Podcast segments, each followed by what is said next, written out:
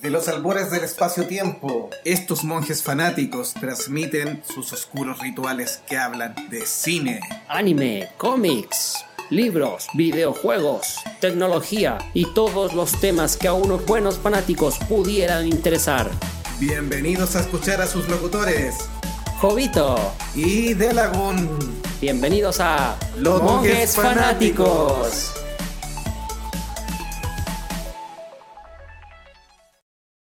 Bienvenidos amigos al podcast número 11, grabado el día 14 de junio del 2017. Amigo Jovito, ¿cómo estás? Amigo Delagun, aquí estamos para todos los que nos escuchan en este programa entretenidísimo que semana a semana les vamos entregando. Un cordial saludo especial a toda la audiencia que nos acompaña semana a semana, que está atento a nuestras noticias, eh, curiosidades, datos que estamos entregando aquí en el podcast y en la página web. Eh, saludos también a quienes nos siguen en Monjes Fanáticos wordpress.com y para nuestros seguidores en Twitter y las demás redes sociales también hay un caluroso saludo. Esta semana, bueno, ya pusimos el Twitter oficial de Monjes Fanáticos y hemos ido dando noticias de cine, retuiteando un poquitito de tecnología, cómics, eh, algunas noticias de películas que salen y algún otro que dato de algunos cumpleaños de actores y todo, así que para que nos sigan en Twitter ahí Monjes Fanáticos. Bueno, vamos de lleno al programa entonces, eh, partiendo con la sección de trailers de la semana. ¿va? Jovito. Sí, bueno, el estreno esperado esta semana, el primero que teníamos, eh, Black Panther, una de las películas del Marvel Universe que estábamos esperando a continuar las la fases siguientes antes de Infinity Wars. Entonces veremos qué, qué nos trae. Pudimos ver ahí en el tráiler que, que, creó harta expectativa. Hay muchos que el póster no le gustó, pero traen un poco retro. Pero hay hartas cosas que traí, ¿cierto, Delagun? Así es. Eh, por fin tenemos una revelación más clara de cómo van a ser los personajes. Todavía no estaba muy claro, a mí al menos no me quedó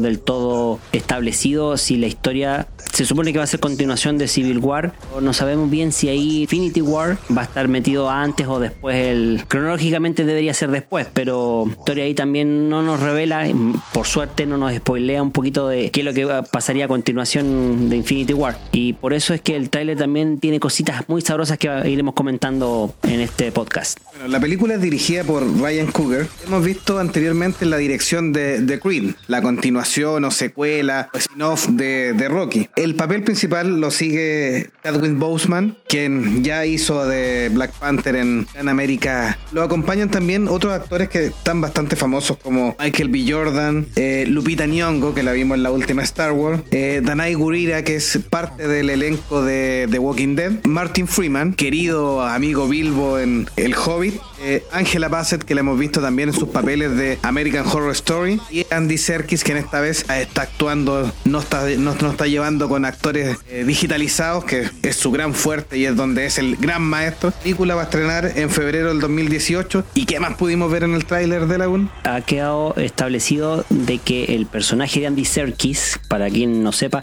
se llama Ulises Claw. Él va a ir convirtiendo en el villano más reconocido de, de, Pantera Negra. Y eh, dentro de la película, que sería una película no de origen, sino más bien ahí como de contar eh, el papel de Wakanda dentro de este mundo de los eh, Avengers, siendo determinante ahí como para poder eh, establecer su importancia dentro del mundo Marvel el cine. Chadwick Boseman, que hace el papel de Black Panther, viene de la, de la muerte de su padre en las películas anteriores de Marvel. Tiene que revalidar su manto de líder de Wakanda, imponerse al, resto de las tribus y al resto de los consejeros. Entonces, aquí es una película no de origen completamente porque no nos narra toda la formación, sino que nos narra cómo él asume como el rey de Wakanda y cómo toma legalmente ya el manto de, del protector de Wakanda, que es Black Panther. Entonces, imponerse a la líder de su servicio de secreto o de seguridad, por así decirlo. Las Dora Milaje, que está interpretado obviamente la líder por Danai Gurira de The Walking Dead, como habíamos conversado. La importancia de Wakanda, para aquellos amigos que no saben, es por el que es el único lugar dentro del planeta donde se puede encontrar el mineral vibranium, que es súper importante, lo digo, porque el vibranium es uno es, es muy escaso y el vibranium es parte del elemento fundamental con el que se hizo el escudo del Capitán América. Su resistencia es mayor que la del adamantium, entonces ahí hay un mineral precioso que eh, es ávido por tanto buenos como malos. El de Forrest Whitaker, que interpretará a Suri, parecer era muy cercano al rey anterior, al papá de Chayas, a Chaka, y le va a permitir eh, llegar como un nuevo consejero a este rey cuando él se haga cargo de Wakanda. También tenemos la aparición de Lupita Nyong'o, que interpreta a Nakia, una de las guardias que tendrá. Eh, en este minuto tiene que proteger a- al rey de Wakanda y, y a todo el, el pueblo. Bueno, eh, Michael Jordan ahí, Killmonger, el villano que ayuda a Claw, en este caso Andy Serkis, para que lo, lo recuerden, a escapar de, ese, de, de esa cárcel que lo tienen ahí los eh, del M16. Entonces, eh, en este caso, el villano Eric Killmonger es quien ayuda a Claw a escapar de, de este encierro. Y eh, obviamente es un exiliado que odia a toda la familia de T'Challa. El rol de, de Angela Bassett, de la madre de Chaya, y es importante porque ella al parecer hay una revuelta que tienen que solucionar es de la- dentro de las pocas imágenes que se ven. Hay algún grado de conflicto entre las distintas tribus que va a haber, que eso es lo que nos adelanta el tráiler, que está escondido en una, en una montaña que es parte, territorio muy peligroso dentro de Wakanda, así que ahí nuestro héroe también va a tener que ayudar a su madre. Otro de los villanos que hace aparición es interpretado por Winston Duke, líder de las tribus de las montañas y que en los cómics es conocido como el hombre mono, el Man Ape. Ahora se sabe que también va a ser un rival de Black Panther que aparecería en Infinity War. Letitia Wright a que es la hermana de Chaya y que en este caso también está dispuesta ahí a defender a, Wakanda de, la, de las amenazas. Como vemos en este, tráiler, nos muestra rápidamente y con los personajes que están involucrados que van a haber una, multitud de pequeños enemigos de, de Wakanda que van a estar ahí preocupados del Vibranium y de, de tomar el control de las tribus. Así que como en el minuto clave posterior a, a- a la película de Capitán América, minuto clave para atacar Wakanda también. Entonces aprovechar que el rey ha caído y antes de que llegue el nuevo rey poder atacar. Así que eso veremos importante ahí en Black Panther. Claro, lo más seguro es que la película trate un poco de, cómo T'Challa eh, trata de, mantener a Wakanda lejos de la vista de, todo el resto del mundo, eh, evitar que en este caso Claw, el villano, siga explotando el vibranium eh, para fines armamentísticos y un poco la historia va a girar en, en torno a esas discusiones que decías tú, Jovito, entre las tribus, los, villanos de- eh, seguramente de cada una de ellas, un poco también dando a conocer la mitología. eh, Esperamos que sea una película interesante, ver algún tráiler posterior ahí de seguro para adelantar un poquito más y si es que aparecerá algún Avenger por ahí también como cameo. Esperemos, como dicen los fanáticos, no aparezca Tony Stark dando la hora. fanáticos les gusta, pero el otro en realidad ya dicen que es un poco sobreexposición. Pero recordando la historia de lo que va en la, en la saga del Marvel Cinematic Universe, poco probable que sea ese el, el Avengers elegido. Hay otros más que quedaron más cercanos a- al rey de Wakanda. Mi apuesta es por el Capitán América. Yo creo que puede hacer algún cameo por ahí, más que nada como para seguir el nexo de, de Civil War, tal vez dando pie a, a- a lo que haya pasado con, con la primera parte de, de las Guerras del Infinito. También hay que recordar que el soldado del invierno quedó ahí en, en Wakanda. En custodia. Sí, podría ser ahí alguna oportunidad de que, que despertar a ayudar o algo, así que hay que estar ahí pendiente de las posibilidades que tiene. Más adelante, en los siguientes episodios, iremos haciendo alusiones a Black Panther y les iremos contando, amigos, eh, un poco más de su mitología, de algunos temas importantes ahí para que estén atentos a los siguientes capítulos y vayan informándose para que puedan ver esta película con las mismas ganas que han visto las anteriores. Pasamos al siguiente tráiler, al siguiente estreno que estamos viendo. Eh, lo tenemos como Fanatic News, pero también queríamos apostar, ya que el tráiler igual estaba en YouTube hace un par de semanas atrás, el asesinato del Expreso Oriente. Esta película es un remake de una película anterior, digamos, que ya tiene años de Sidney Poitier. En 1974 se estrenó la película original. Es una película que está muy bien catalogada, está basada en la obra de Agatha Christie, donde nuestro detective belga Hércules Poirot hace una investigación de un, de un caso en, en el tren. Es una película, es una obra dentro de los policiales y de las novelas de misterio. Y además tiene mucha entretención. Si tú tomas una película y la dejas muy seria y profunda, funciona. Pero también les puedes dar unos toques un poco más de liviano y más divertido. Y también funciona. Por eso quisimos comentarlo. Además que el elenco se viene increíble. ¿Qué más viste tú de Lagoon? Bueno, como les decía, vamos a hacer un pequeño intro para aquellos que no conozcan de, de la obra de Agatha Christie, El asesinato del Expreso Oriente. Se supone que el Expreso Oriente es un tren muy famoso dentro de Europa. Si lo situamos en el contexto del año sería 1935 y durante una noche de tormenta es que ocurre este asesinato que Hércules Poirot debe resolver. No solo la, la importancia está en descubrir quién fue el asesino, todos los pasajeros del tren son sospechosos. La idea es también, primero, saber eh, lo más rápido posible quién fue, que esto es una carrera contra reloj, ya que podría haber un segundo asesinato. Y tercero, las motivaciones, o sea, no solamente saber quién fue, sino por qué lo hizo. El género clásico del suspenso, donde siempre está ahí eh, dándose pistas de, de quién puede ser, a veces pistas falsas también, como para que el espectador se involucre dentro de la trama a ver y, haga sus propias conjeturas previas al final. Esperamos que sea una película que haga honor al remake y haga honor finalmente a la obra de Agatha Christie, que es una de las más famosas eh, de la autora. Como dato, bueno, Kenneth Branagh, a pesar de que tiene una formación muy espiana y de, cine clásico y de teatro clásico, no ha entregado buena obra en, eh, cinematográfica. Él es el que estuvo detrás de Thor, por ejemplo, del, del primer Thor. Eh, entregó una bastante buena película, siendo que un género que él no maneja completamente. Lo otro atractivo de esta nueva versión es el elenco que está nutrido de estrellas que quisieron participar, porque bueno, estilo de trabajo de Kenneth Branagh que es bien amistoso y es, del, cine clásico y del teatro clásico, siendo él no tan mayor tampoco. Por ejemplo, a Lope Cruz, Ken Defoe, Daisy Ridley, Michelle Pfeiffer, otros ahí a conformar un elenco poderosísimo. Y esperamos que esas actuaciones estén a la altura, la película que, que deben ser, y como les digo, eh, antes de su estreno es recomendable que se lea la novela, muy interesante, muy atrapadora. recomendable. La fecha de estreno, mi amigo. La fecha de estreno es más o menos octubre de, este año. Hay que ver bien cuándo se va a estrenar en Latinoamérica. Cuando tengamos la fecha exacta la vamos a publicar ahí o, la vamos a informar en, en los próximos capítulos. Bien, excelente película y la estaremos esperando Vamos a nuestra nueva sección. Bueno, ya no es nueva, sino que es un clásico del podcast. No es nueva, pero tendremos nuevas novedades aquí en Amigo de Laguna. Así es, las Fanatic News.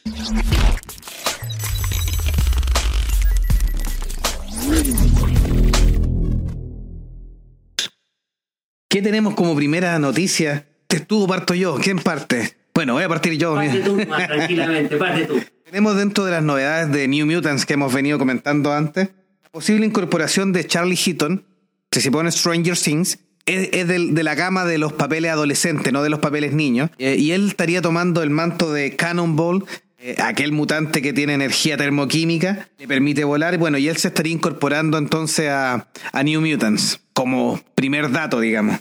Para que nos interioricemos un poquito más, el, em, los New Mutants eh, estaría siendo una continuación de la saga de X-Men. Pero los New Mutants eh, es una novela antigua. De hecho, la New Mutants en la primera aparición fue en Marvel Graphic Novels eh, número 4 del año de 1982. Si película homónima eh, toma las referencias del cómic, estaríamos hablando de una película que trata principalmente de, jóvenes con poderes mutantes acogidos por Charles Xavier y que en este caso él los elige para formar un grupo que sería el sustituto posterior de los X-Men originales. Dentro de las actuaciones, ¿a quién más tenemos, amigo mío? Eh, bueno, habíamos estado comentando que eh, C. Williams estaría en, otro de los papeles como Wolfbane. Y la, bueno, la otra aparición que está confirmada es de Magica, que es la hermana de Colossus, que también ella también va a pertenecer a los New Mutants.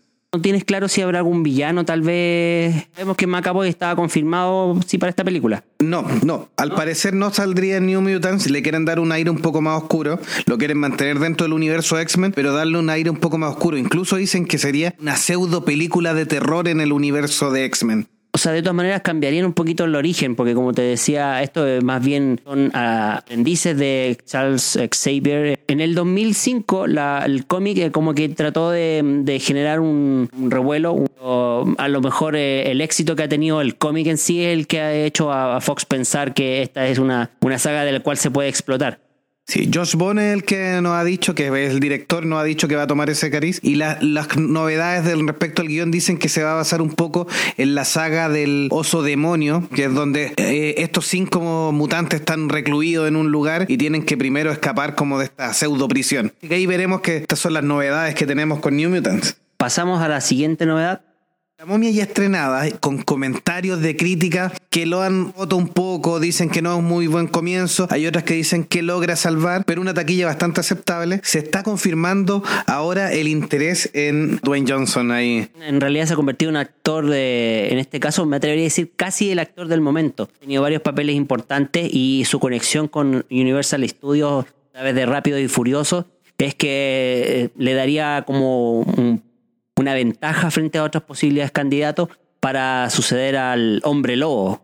Y dentro de los monstruos clásicos, bueno, ya sabemos que Johnny Depp es el hombre invisible. Están viendo para la novia de Frankenstein quién va, va a tomar el manto de la novia. ¿Será Angelina Jolie? Es una de las posibles. Está tan flaca que en realidad puede ser. Pero para el hombre lobo está pensado Dwayne Johnson ahí en Estelar. Que acaba de estrenar Baywatch en Estados Unidos y también ha tenido una crítica bastante mala de respecto a la película. De hecho, la, eh, el mismo Dwayne Johnson, The Rock, manifestado muy eh, en contra de las críticas que ha tenido el estreno este de Baywatch y la crítica especializada simplemente la ha hecho pedazo. Así que en ese aspecto los críticos no le dieron el favor esta vez, siendo un actor eh, que ha ido progresando mucho, que ha madurado mucho en su calidad actoral. Tiene proyectos importantes ahí en mente. Esto de Universal con El Hombre Lobo sería interesante también para su currículum. Veremos qué otras eh, películas a futuro lo acompañan. Otras news tenemos que Sin City, la película, pues la película, la segunda parte, digamos, podría transformarse eh, en una serie de televisión. Está interesado en tomarla Len Wiseman, que es el director de las Underworld, y con Glenn Massara, que es uno de los creadores de The Walking Dead. Dicen que Frank Miller podría actuar como asesor técnico y la idea es desarrollar una serie con historias nuevas y basado en algunos elementos de algunas historias clásicas ya publicadas en el cómic, pero tomando historias nuevas. Ahora dicen que abandonarían un poco el tono, la forma de narración que tenían las películas, sin dejar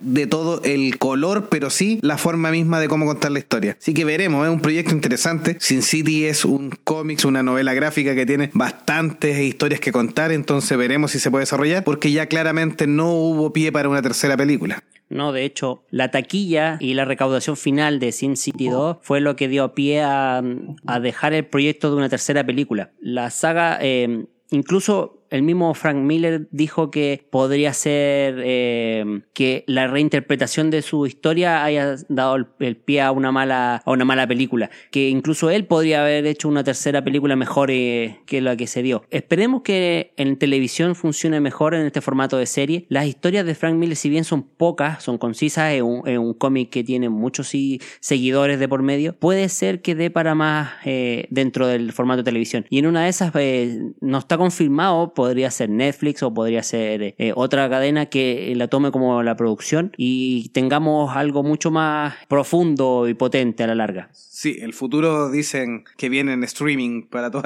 estos proyectos. En otras news tenemos eh, también hablando de Stranger Things, la confirmación de la segunda temporada que ya anunciaron es para Halloween, así que estará el estreno entre el 31 de octubre, el 1 de noviembre, como también lo habíamos puesto en Twitter, y en que viene una nueva temporada para contarnos algunas cosas extra, el retorno del, del niño rescatado en la primera temporada, algunas cositas que quedaron sueltas y bueno, y la incorporación de nuevos personajes. Aparece Sean Astin, que es clásico en los, en los Goonies, o en las 50 primeras citas también que aparece, vuelve ahí a, a una serie de tipo ochentera, y también Paul Rice que participó en Aliens el, el, regreso, así que ahí hay algunas incorporaciones nuevas. En las distintas declaraciones dicen que hay un personaje que llaman Billy, que está interpretado por eh, Montgomery, que es parte del elenco de los Power Rangers 2017, que no tuvieron mucho éxito, pero parte de eso, y viene a hacer un papel aquí medio abusivo y va a ser un poco el, el némesis humano y más real del Dermogorgon ahí en, en, la serie. Vamos a ver si también va a estar molestando a, al grupo de los amigos y, y, qué novedades trae, traen ellos también al estar juntos nuevamente. Dentro de las Fantic News, eh, algo que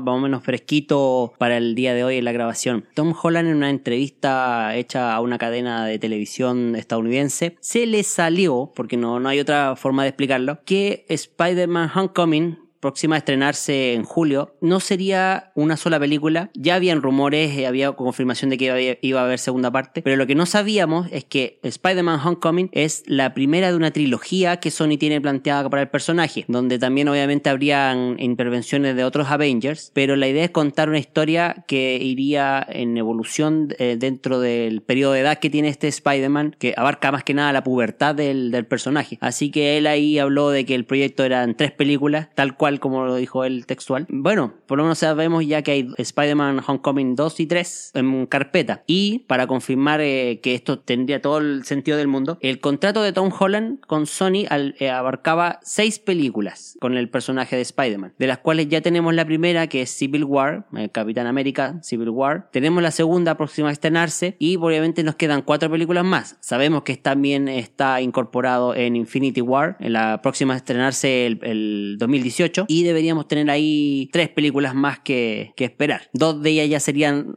continuaciones de Spider-Man y una última que probablemente sea Infinity War 2, no lo sabemos. Hay que tener ojo ahí a la, noticia de Tom Holland. Andrew Garfield también creyó siempre que iba a hacer tres películas. El contrato de Andrew Garfield era por tres películas y finalmente terminamos solo en dos. Tobey Maguire en su primera, primer Spider-Man también tenía tres películas, las cuales la hizo, pero la tercera película tuvo muchas manos de los productores y finalmente el mismo director la odió, Tobey Maguire la odió y terminó matando la franquicia en, en su minuto hasta que la reiniciaron con Andrew Garfield. Así que ahí veremos. Tom Holland me parece hasta ahora bastante más prometedor que, Andrew Garfield, así que veremos que salga de esas novedades. Como última novedad de, la Fanatic News, volviendo a nuestra saga de X-Men, eh, se confirma que para Dark Phoenix la incorporación, o no incorporación, sino que confirmación de que va a salir en la película Jennifer Lawrence, Michael Fassbender, James McAvoy, eh, los papeles van a estar más limitados, dicen, van a estar, más estar acorde con la historia, y que también se estaría negociando con Jessica Chastain en el papel de la emperatriz Lilandra, con lo cual vamos a borrar de una vez por todas X-Men 3 Last Stand, en que le daban una, otra explicación al Fénix.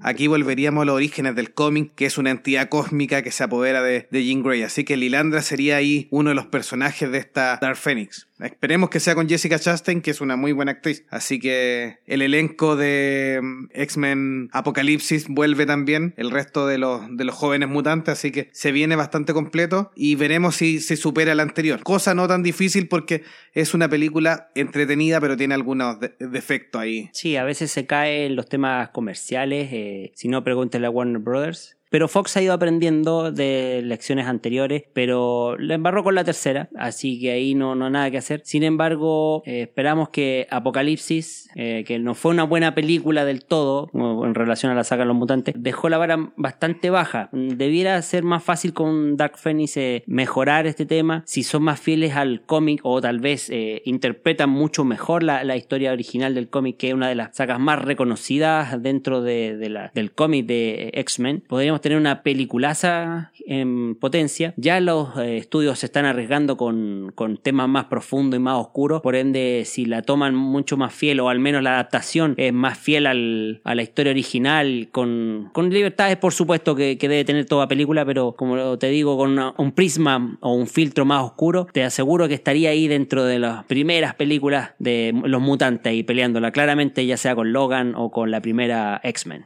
Sí, o con Días del Futuro Pasado, que es muy buena película también. Sí, toda, toda la razón con, en eso. Bueno, tenemos todo con las Fanatic News por ahora, así que quedamos informados al día. En las noticias de, del E3, que tuvimos un especial ahí bastante completo de tecnología y videojuegos, teníamos un reporte un poco más completo con el monje Meteoro, pero lamentablemente este ser extraterrestre que vive en Talca tuvo que ir a reportarse a su planeta para firmar su, su permiso para permanecer en la Tierra por otros kilotones de años. Ah, claro, así que nos abandonó, pero nos dejó algunas novedades aquí que podemos comentar con nuestro amigo monje Jovito y partiremos hablando algunos tips y cosas comparándolo con lo que hemos hecho el, podcast anterior. Eh, partamos con Sony, ¿te parece tu amigo mío que estabas pendiente ahí de, PlayStation? Sony, PlayStation 4, lo bueno, el regreso de Kratos, aunque Meteoro lo odie, pero es el regreso de Kratos. Viene una buena historia, bastante entretenida, eh, las gráficas obviamente a nivel de, PlayStation 4 y se viene un buen juego. Así que el retorno de... Mm, déjame buscar el, dato del retorno de Kratos para cuando es, pero se lo voy a dar en un segundo. También es importante Nax 2 que partió con la consola el, juego, digamos, y ahora tendría una, una, continuación también para este año. Sí, para septiembre está pronosticado. God of War no tiene una fecha, eh, Via Warrior se llama la extensión, no tiene una fecha todavía de lanzamiento, pero debiera ser eh, más o menos...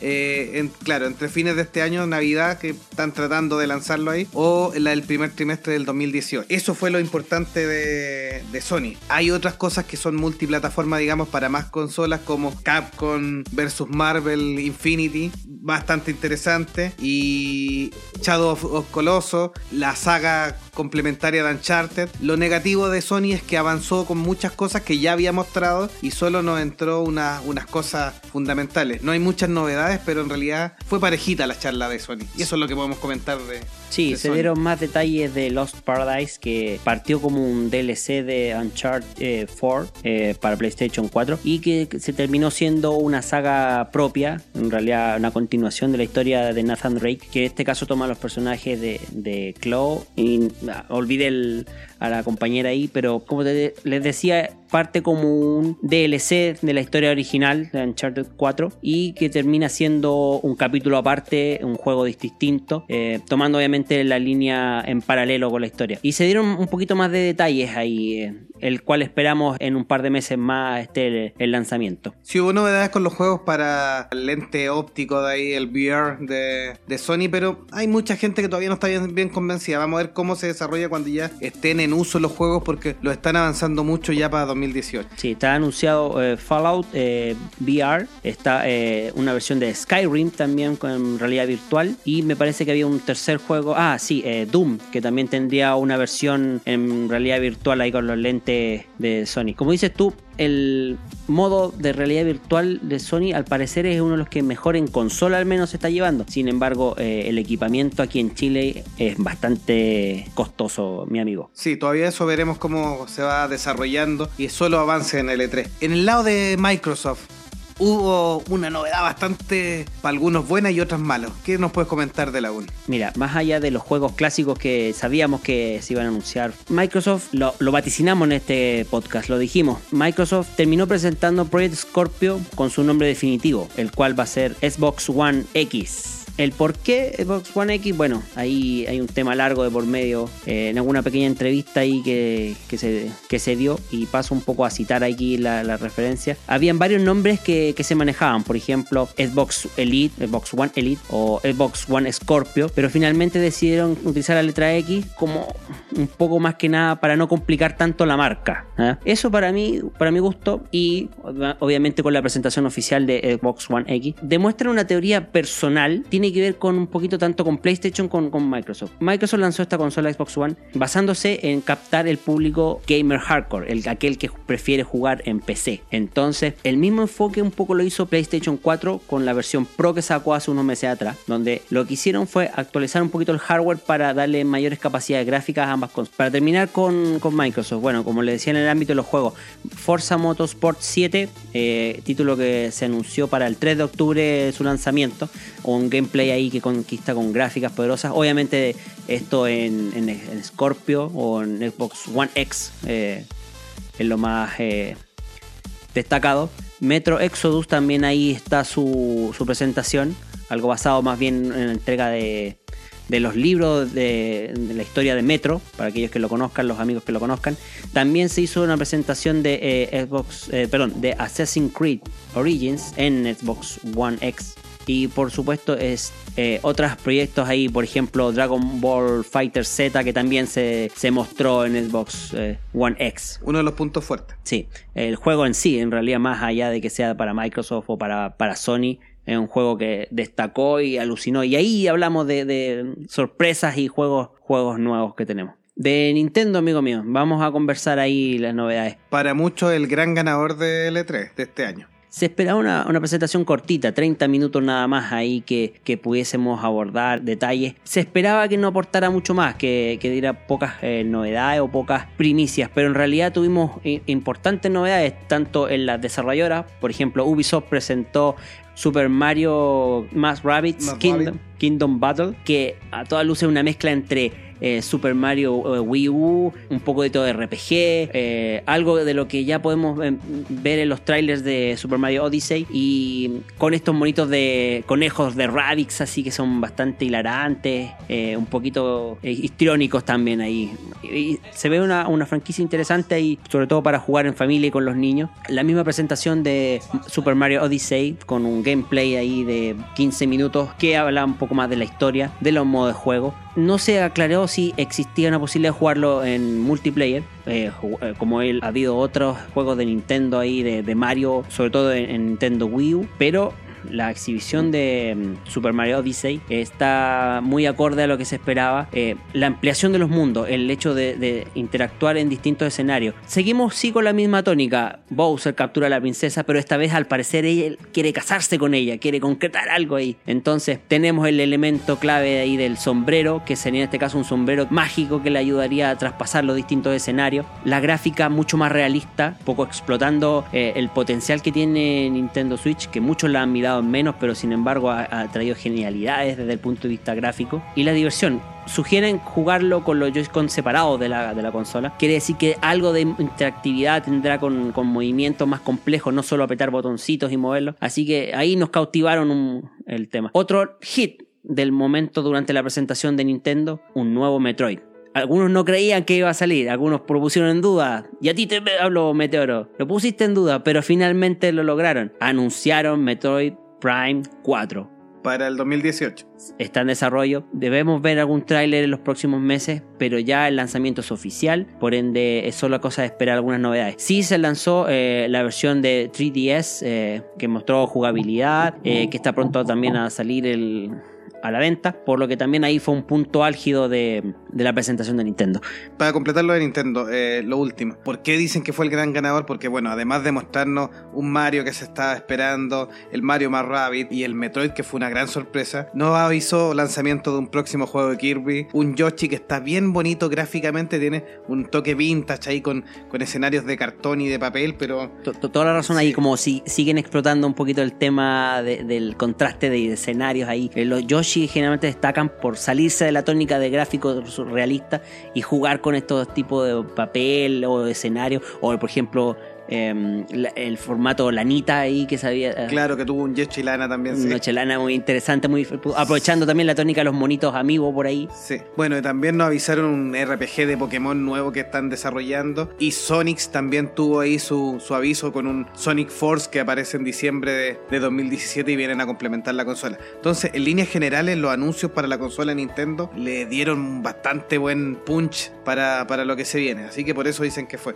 En el tema de los desarrolladores teníamos entonces Delagun. Hablamos primero de Ubisoft. Eh, Ubisoft eh, lanzó, entre otras franquicias importantes ahí, eh, Far Cry 5, un juego nuevo de, de South Park, As- Assassin's Creed Origins, que ya tuvo una presentación dentro de, de Microsoft ahí. También volvieron a hablar y dar más detalles sobre Origins, que estaría situado en el antiguo Egipto, que sería eh, la historia principal, narraría el origen del clan de los asesinos acá, y eh, entraría ahí a indagar más en, profundo, sería un mundo mucho más amplio. Mario Ma- Rabbids eh, Kingdom Battle, que es de la desarrolladora Ubisoft, ahí se, se dio con más detalles también. Es como el, resumen que podríamos hablar de lo que hizo Ubisoft. También sorprendió bastante ahí el, el, el Mario Rabbids eh, se había filtrado, pero no estaban seguros si era una broma o, algo así. La presentación finalmente los deslumbró. Se ve un juego in- interesante ahí. Eh, El gameplay que se muestra deja a todos eh,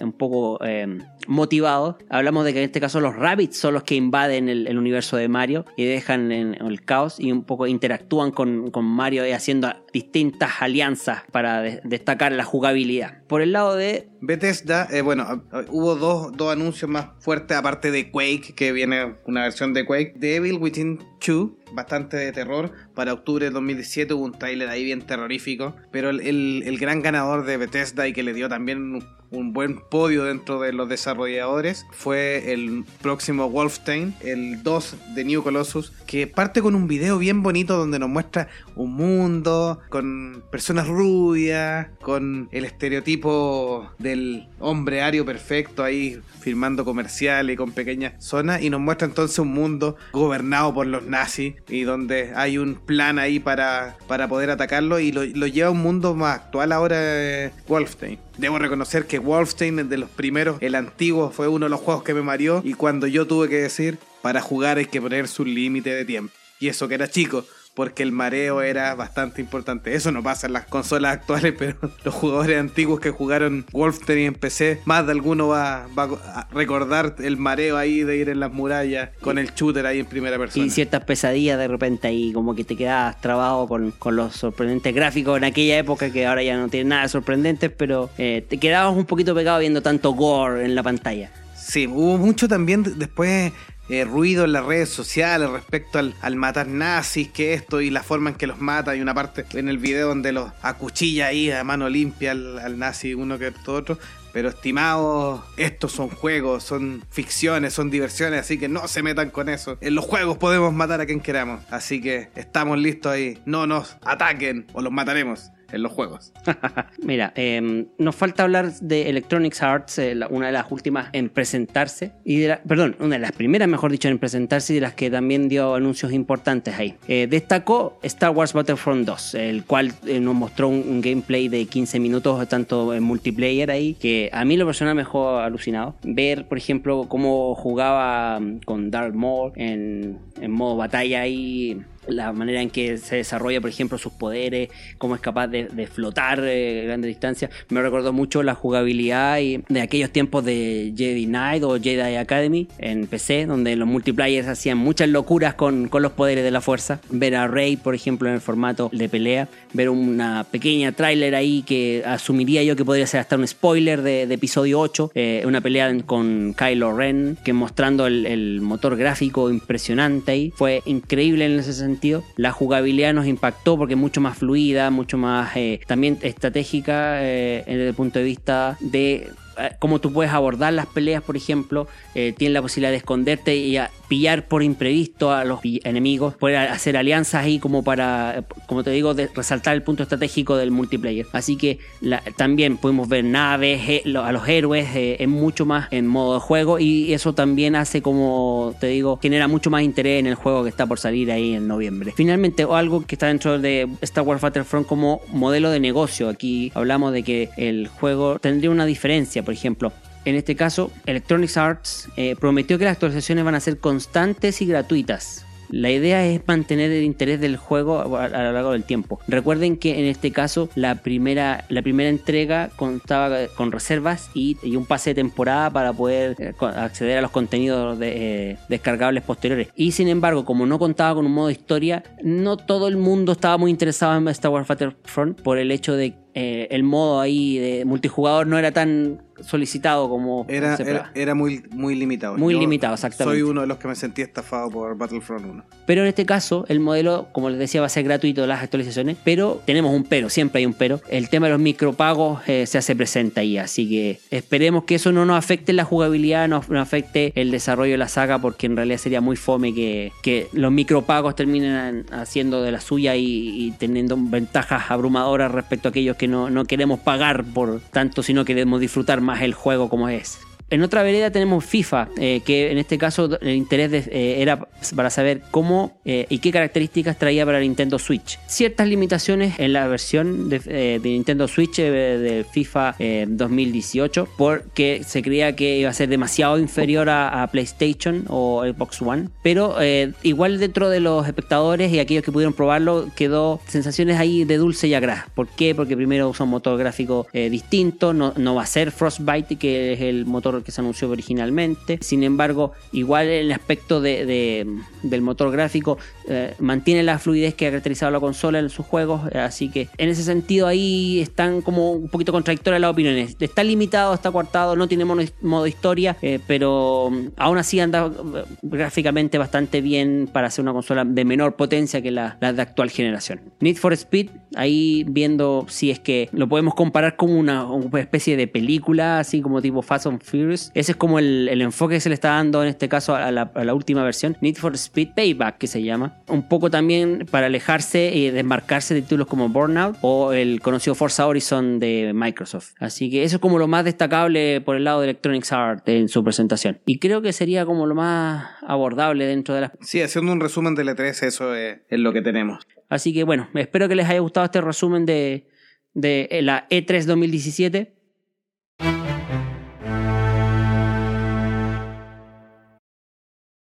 Sí, bueno, y dentro de las noticias de la semana tuvimos la sensible muerte de Adam West, el Batman del 66, un clásico.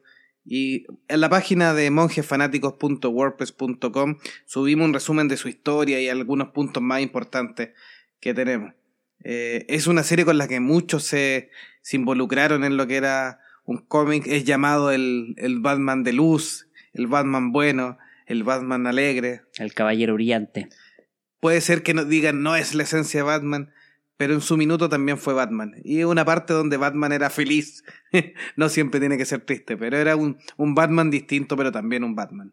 A continuación, en Monjes Fanáticos haremos un pequeño y sensible homenaje a, a nuestro querido Batman Adam West.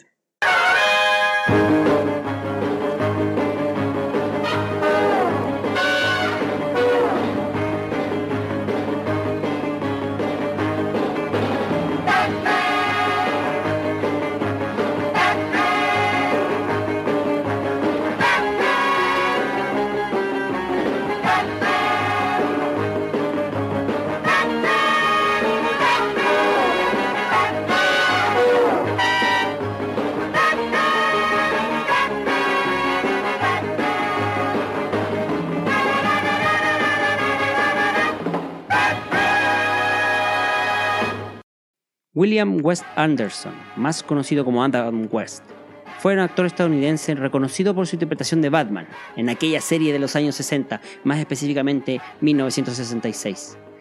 Reconocido por interpretar a Bruce Wayne en la serie eh, Batman, que duró desde 1966 a 1968, falleció el 9 de junio de 2017 a la edad de 88 años y luego de dar una larga lucha contra la leucemia que lo aquejaba. El actor murió en su casa de Los Ángeles junto a su familia. Nació en Walhalla, Washington, el 19 de septiembre de 1928, hijo de Otto West Anderson, un granjero, y de Andrew Spear, una cantante de ópera no muy reconocida en aquella época.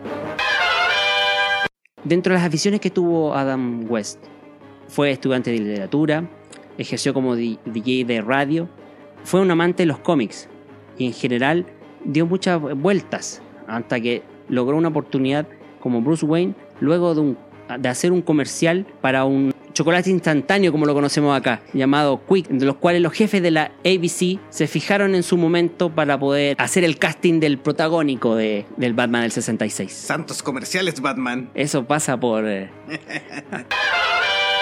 La serie la creó William Dossier y Lawrence Semple en el 66. Tuvo 120 capítulos en que se extendieron por, por tres temporadas y también hay una pequeña película que podría ser nuestra primera película de Batman que ocupaba el, el Batman de Adam West. Fue acompañado por Burke Ward como Robin y se enfrentó a varios villanos. Y salían los villanos clásicos de Batman, como el recordado Joker de César Romero, actor cubano que ya llevaba muchos años en Estados Unidos, el acertijo de Frank Gorshin, el pingüino de Burgess Meredith, que recordarán a Burgess Meredith como uno de los mentores ahí de Rocky en las películas, la Catwoman de Julie Newmar, que Catwoman tuvo otras actrices que tomaron el papel. Eartha Kitt fue una Catwoman de, de color o de piel negra, digamos, duró muy pocos episodios porque el cambio ahí, la gente era menos dado a hacer esos tipos de cambios y no cubría el, el, patrón. Y también hubo una actriz que se llamaba Lee Meriwether que actuó en la película de Batman del 66 y actuó como, como Gatúbela, pero el gran papel lo tendría Julie Newman podemos hacer varias menciones de la serie del 66. Por ejemplo, se cuenta que el origen de esta serie tiene que ver con aquellas eh, sesiones o cortos que se daban anteriormente en el cine, por ejemplo, que eran pequeñas historias eh, de no más de 5 o 6 minutos de eventos donde en este caso a partir de los años 40 y 50 se daban las historias de Batman en la radio y en el cine. Estos pequeños cortos pasaron a distintos eh, elementos hasta que llega, y aquí la historia un poco lo cuenta de esta forma, en una de estas presentaciones donde estos pequeños cortos se daban dentro de la mansión Playboy, en la mansión de Hugh Hefner, eh, Bob Kane era uno de los invitados y Bob Kane llevaba estos cortos para presentarlo ahí, ustedes saben, de entre medio de, de sesiones varias. Y es ahí donde productores de la ABC tomaron est estos cortos, les pareció muy interesante. Hoy, pero podríamos hacer una idea, algo de Batman, eh, tomarle a Batman ahí como ícono y, y, y, desarrollarlo. Y fue ahí como se gestó la idea. Y para poder desarrollarlo tuvieron el problema de que debían comprar los derechos que en ese minuto eran de la 20th Century Fox. Pero más allá de las negociaciones lograron hacer una serie que como decía Monje Jovito, fueron 120 capítulos, donde la temporada 1 y 2 se grabaron al unísono. Aprovecharon inmediatamente grabar ambas temporadas, pero en la medida de que la serie tuvo cierta popularidad, o mejor dicho, sin tantear o sin creer que la, serie fuera muy popular y sabiendo un poquito que se había grabado y hecho en tono de parodia, decidieron dejarla con el, corte que conocemos, sin pensar que igual había sido un gran éxito, y de ahí es que después se hizo la película homónima en el año 66 también. Sí, una, una de las cosas anecdóticas o datos que tenemos, esta serie la daban dos veces la semana que era toda una novedad en la serie. ¿Cuál era el fin? La armaron bastante entretenida, a pesar del tono eh, satírico que tenía y divertido. Es que Adam West también era bastante Bruce Wayne para sus cosas, bien playboy, eh, de buena vida y todo. Que el capítulo del primer día nos mostraba el conflicto donde el Batman iba a, a solucionar el problema y normalmente terminaba ahí con los que se llaman los famosos cliffhangers de temporada de repente, pero este era capítulo a capítulo. Terminaba el primer capítulo, la primera parte, con no sabíamos cómo Batman se iba a salvar. Y al día siguiente nos mostraban la resolución del problema. ¡Prepárense! No pierdan la cabeza y vean el desenlace a la misma batihora y por el mismo Vaticanal. Y se salvaba Batman usando su, su ingenioso gadget o algunos artilugios saliendo de las más distintas formas. Entonces completaba. Ese formato que lo tuvo la primera y la segunda temporada fue parte del éxito de esta, de esta saga. En ese capítulo inaugural o el primero de la saga, que fue un capítulo doble, claro, fue donde el personaje de Batman, Bruce Wayne, instauró el Batty Twist, porque dentro de una de las escenas ahí, Batman llegaba a un bar y él, le decía, bueno, ¿usted quiere, quiere pasar a la barra? Y no, no, no, voy a pasar ahí al salón, quiero pasar desapercibido, decía. y en eso, dentro de la acción, como se desarrollaba, aparece este Twist ahí improvisado en un principio, pero después grabado con sonido y audio y todo, que sería tan legendario y que en cierto modo le daría el perfil más, más humilde, más sencillo, más, más del cómics, eh, sabiendo que ABC un poco lo, lo enfocaba a, niños, con el público objetivo era ese, los pequeños. Sí, se incorporó después a la serie la actriz Yvonne Joyce Craig como Batichica. El papel de Alfred Penguin lo hizo Alan Napier y Neil Hamilton sería el comisionado Gordon. Tuvo también algunos invitados, como era un programa de la época, tuvo invitados famosos. Por ejemplo, fue el pianista Liberace y la actriz Sasa Gabor también tuvo como villana invitada ahí en algunos especiales. También eh, una escena clásica que muchos recordarán, cuando Batman y Robin también salían eh, escalando un edificio, se usó mucho el tema de que apareciera algún invitado especial de estos que mencionas u otros, eh, famosillos de la época, aparecieran por esta ventana del vecino, asomándose y, encontrándose con un Batman escalando el, tema. Era muy recurrente ese gag y como les decía era para presentar al, artista o estrella invitada que de repente tenía su cameo y que aprovechando la popularidad de la serie de Batman eh, también querían hacer su pequeña aparición si tanto dentro de estos crossovers también tenemos la aparición de Bruce Lee en su papel de Kato ahí con Green Hornet. Ah, el avispón verde, sí, ahí Kato, en este caso Bruce Lee, hacía el ayudante de Green, Hornet, avispón verde.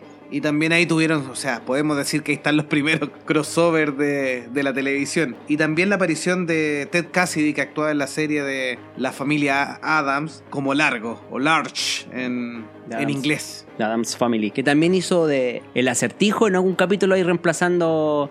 ¿Así es? El, el que hizo del Acertijo fue el que hacía de Homero Adams. Ah, eh, reemplazó el Acertijo en unos tres episodios también ahí con la máscara y todo también participó en, esa temporada como dato extra.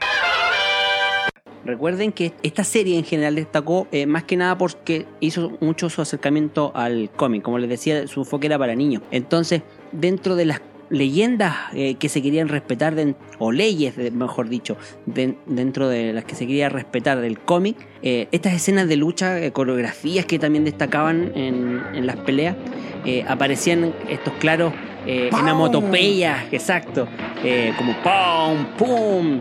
Eh, por cada golpe o patada que se daba en ese ¡Pam! característicos ahí, como ilustrándolo tal como aparecía en, aquellos cómics de los 50 y 60. También como dato de, la, de esta serie de Batman, tenemos que el personaje de Robin utiliz- utilizaría su famosa frase holy y algún otro agregado ahí en inglés o santos cáspitas en español ahí. Batman, santos cáspitas, recorcholis Batman. Santos datos curiosos, Batman. Ahora te daré otro más. Por ejemplo, el actor cubano César Romero.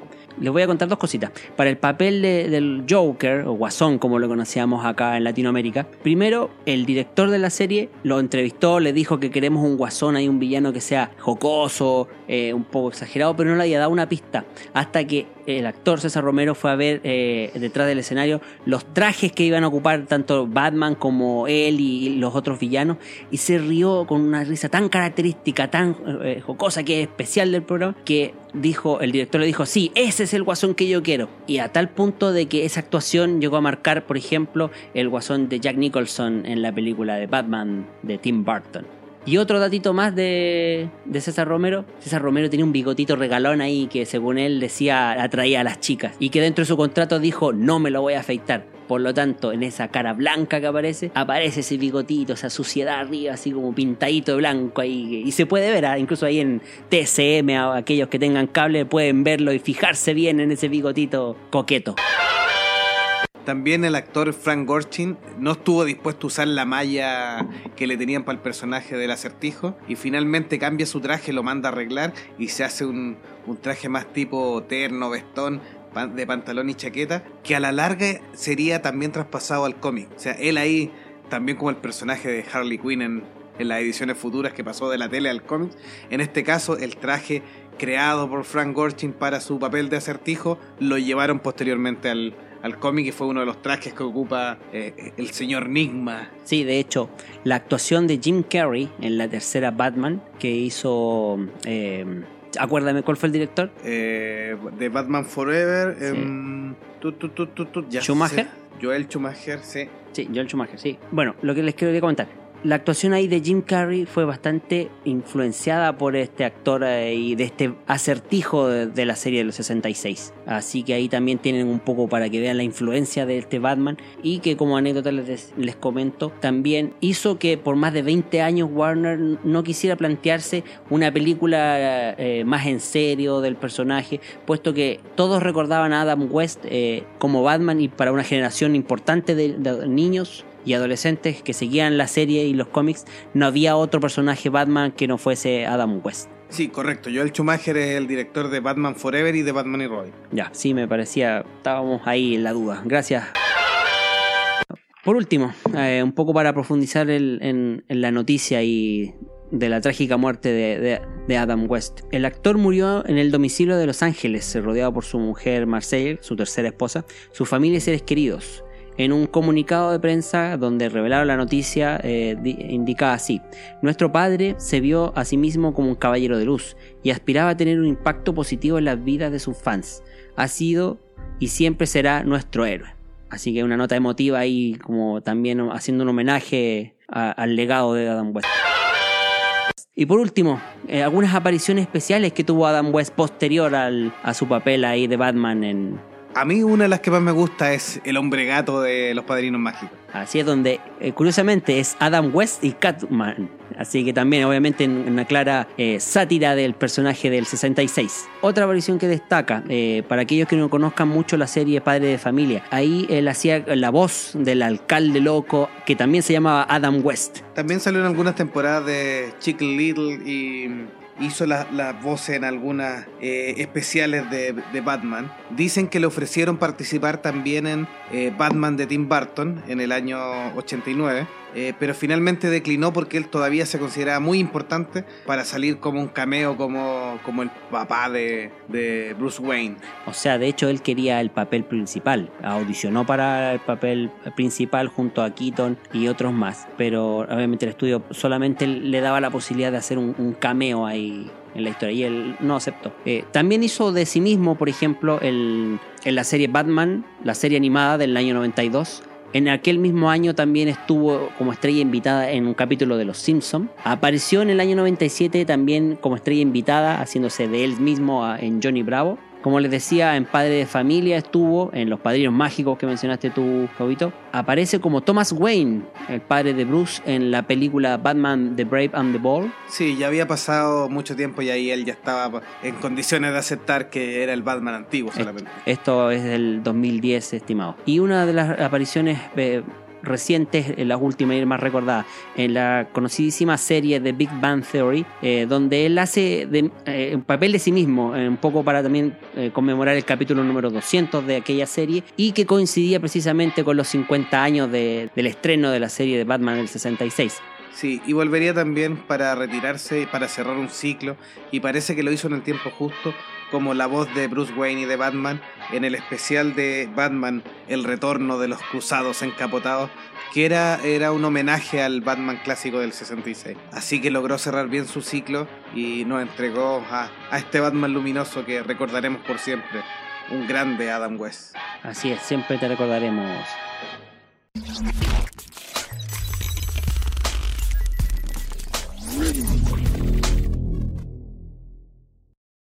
Esto ha sido todo por ahora. Eh, gracias por escucharnos, estimados. Ha sido un poquito largo este capítulo, pero eh, esperemos que haya sido entretenido. Los estaremos esperando en la próxima semana con un nuevo episodio. Eh, nos pueden seguir en las redes sociales, en Twitter, Monjes Fanáticos, en la página web monjesfanáticos.wordpress.com. Compartan este episodio. Si les parece bien, denos un me gusta o un like en los distintos podcasts o reproductores de podcast que, ustedes usen para escucharnos. Eh, compártanlo, distribúyanlo si es que les parece adecuado. Eh, amigo mío, un saludo final. Hasta la próxima, nos vemos amigos, así que disfruten lo que se venga. Disfrútenlo, hasta pronto.